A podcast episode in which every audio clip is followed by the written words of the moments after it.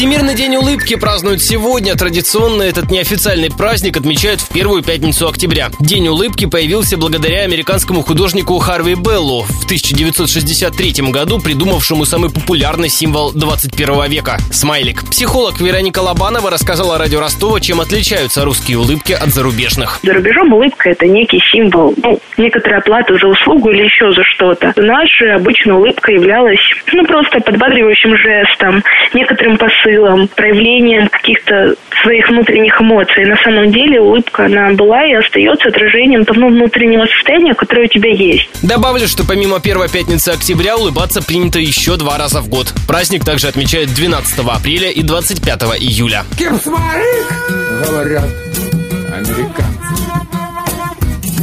Улыбаются всегда американцы.